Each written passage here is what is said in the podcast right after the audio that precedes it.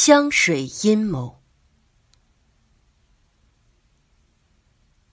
姐夫推开书房的门，看见我在里面，吃了一惊。小妹，你在这里做什么？我在等你。我说，有些事情想和你谈谈。哦，可是我约了朋友啊，他们在等我，几个朋友的聚会。我想他们是希望帮我调整一下心情。他说这话的时候，表情凝重。自从姐姐三个月以前在家中猝死之后，他就一直是这样的表情。关于姐姐的死，我有疑问。我开门见山的说：“他并没有我想象中的那样吃惊，而是找了一把椅子，面对我坐了下来。”哦，你这么说是什么意思呢？他甚至是微笑着问我：“心脏病发作导致的猝死，难道？”你怀疑什么吗？他从没有过这样的病史。你是个医生，你应该知道，有些药物的效果是可以让人像心脏病发作一样死去的。我说：“别忘了，我也是学医的。”他依然镇定。小妹啊，我觉得你话里有话呀。你是在针对我吗？是的，我怀疑你并不像你表现出来的那么爱我的姐姐。我想你和他结婚是为了他的钱。我的父母给我们留下了一大笔财产，这个我想你在结婚前就知道吧。他还是那么文雅且有风度的坐在那里，用柔和的语调说。小妹啊，你这些年一直在国外读书，有七八年了吧？这次也是因为奔丧才回来。我想，我和你姐姐之间的事情，你没有发言权。我说，姐姐的确从来没有和我谈起过你们的婚姻，我是凭自己看到的事实才说这样的话的。什么样的事实呢？他问，他那种无所谓的态度让我生气。葬礼上的你，亲朋好友面前的你，警方面前的你，都表现的悲痛欲绝。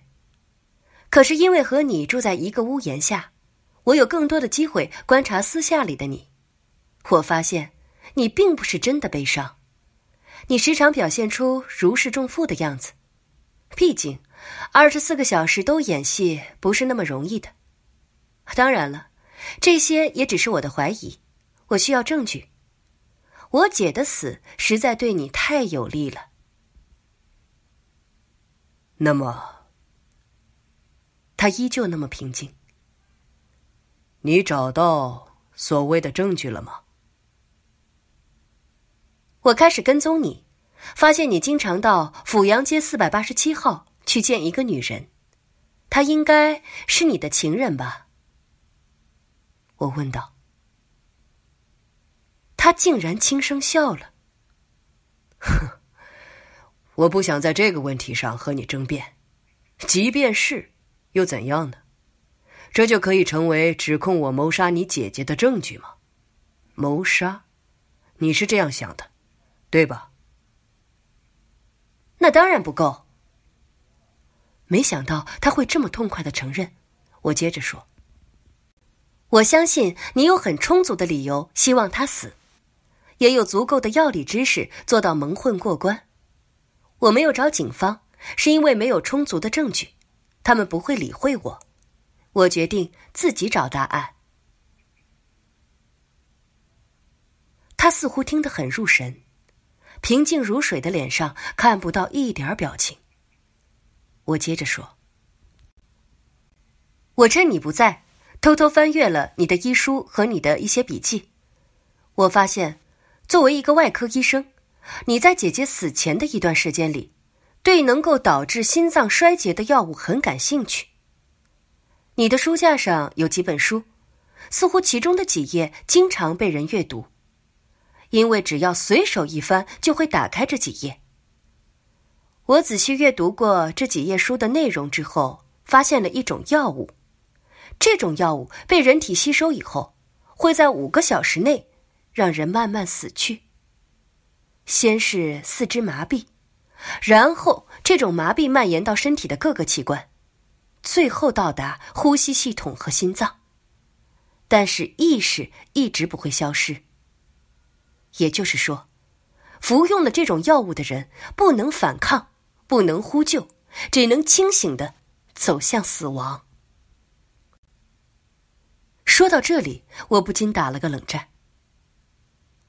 而且，从服用药物到最后死亡，中间有五个小时的时间，你可以有充足的时间在下毒之后离开，然后制造姐姐死亡的那一刻你不在现场的证据。我叹了一口气，唉。可是法医的解剖报告上说。没有在姐姐的胃里发现任何药物，她的身上也没有针孔。我唯一弄不清楚的是，你是怎么让姐姐中毒的？姐夫还是一副平静的表情。嗯，我不得不承认啊，你姐姐有一个聪明而又勇敢的妹妹。他在椅子上换了个姿势。好吧，既然你这么开诚布公，我也没有必要隐瞒什么。我和你姐姐结婚，的确是为了她的钱。我看上的只是她的富有，而不是她这个人。他站起身来，在书房里缓慢的踱步。你应该比我了解你姐姐，她缺乏风情，内向又胆小。当然了。这些只是我不爱他的原因，并不是我想要摆脱他的理由。我们结婚以后一直没有孩子，做了很多的努力，到很多医院去检查才知道，你姐姐不能生育。我不能忍受所谓的断子绝孙，也不能忍受去领养别人的孩子来管自己叫爸爸。于是我有了一个情人。但是我不能离婚。根据我们婚前的协议，若离婚了，我将一无所有。我现在进行的医学研究，一直是靠你姐姐的资助，那是我半生的心血，绝对不能半途而废。可是现在，我的情人怀孕了，这样的事情，恐怕隐瞒不了太长时间。你是了解你姐姐的。平时温柔，但是这件事一旦让他知道了，他绝对不会原谅我，一定会把我踢出门去。那样，我就又成了穷光蛋。我是不会让这种可怕的事情发生的。我压抑着心里的恨意，问他：“那么，你到底是怎么让他中毒的？”这是我一直不明白的问题，也是我决定和他摊牌，让他说出真相的原因。他忽然停下脚步，很奇怪的笑着对我说：“小妹，你身上好香啊，是香奈儿五号吧？那也是你姐姐最喜欢的香水。”我的心一震。你是什么意思？难道你在姐姐的香水里？他哈哈大笑起来。哈哈哈哈哈！我早说过了，你比你姐姐聪明的多。没错，那种药物通过皮肤吸收的效果，不比直接服用或者注射的差。毒素被吸收之后，不会在皮肤表面留下任何痕迹。没有人会怀疑到这上面去。况且，在他的香水里做手脚，比在他的食物里直接放点什么要容易的多呀。就用一个小小的注射器，把香水瓶注满。他转过身来，看着我的眼睛说：“就像我刚才在你房间里做的一样。”什么？我失声喊道，脑子里闪过无数的念头。怪不得刚才淋浴的时候，我听到房间的门发出轻微的响动。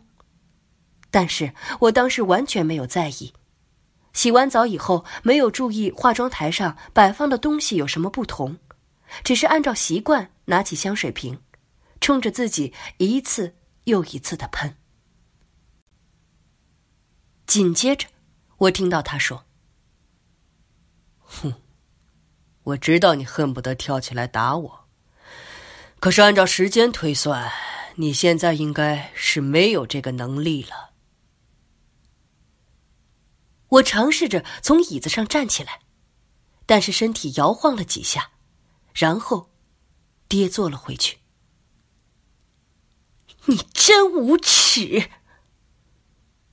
我恨恨地说：“你骂吧，现在你只能做到这个了。不过再过一会儿，恐怕你连说话的力气也没有了。”他走到我的身旁。像欣赏艺术品一样看着我说：“你聪明的过头了，小姑娘。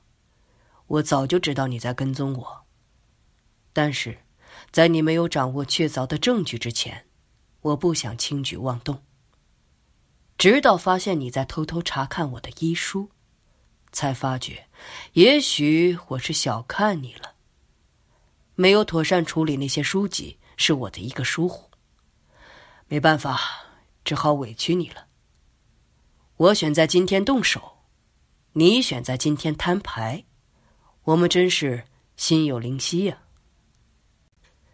姐姐和我先后以同样的原因猝死，难道你不怕警方怀疑吗？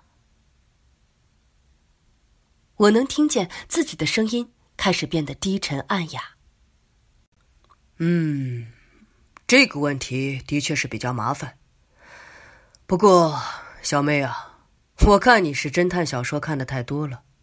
现实社会中，凡事都是需要证据的。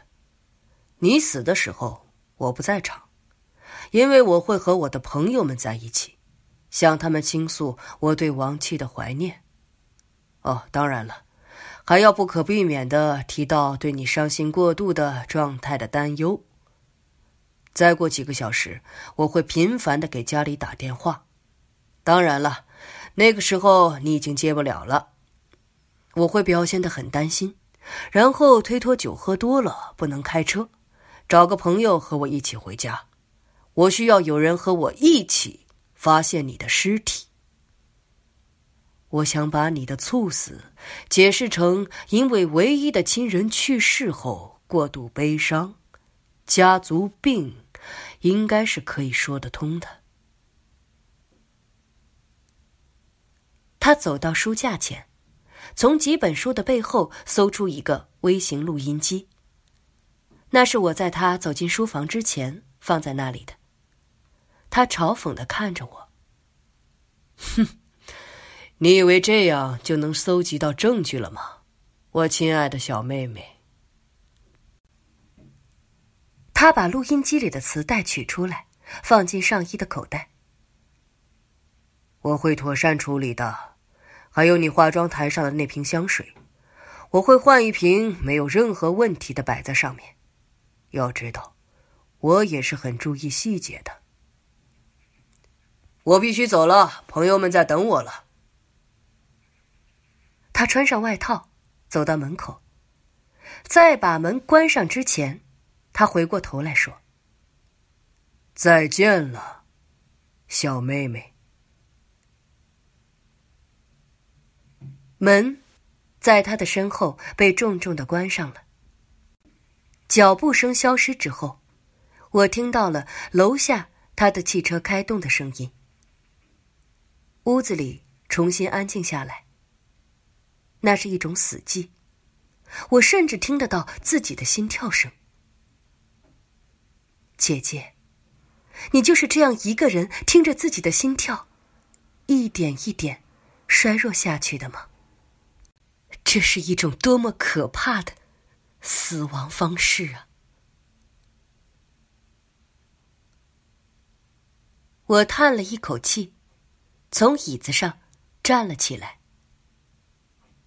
我刚才的表演是一种冒险，因为我并不知道中了那种毒之后的反应应该是怎样的。但是看来我的表演是成功的。我走到电话旁，开始拨打警察局的电话。我想，我已经有了足够的证据，告诉他们谁是凶手。证据就在我的衣服上。姐姐可能从来没有告诉过姐夫，我对酒精类的东西过敏，所以，虽然我和姐姐一样喜爱香水。但是从来不会把香水直接喷洒在皮肤上，而是洒在衣服上。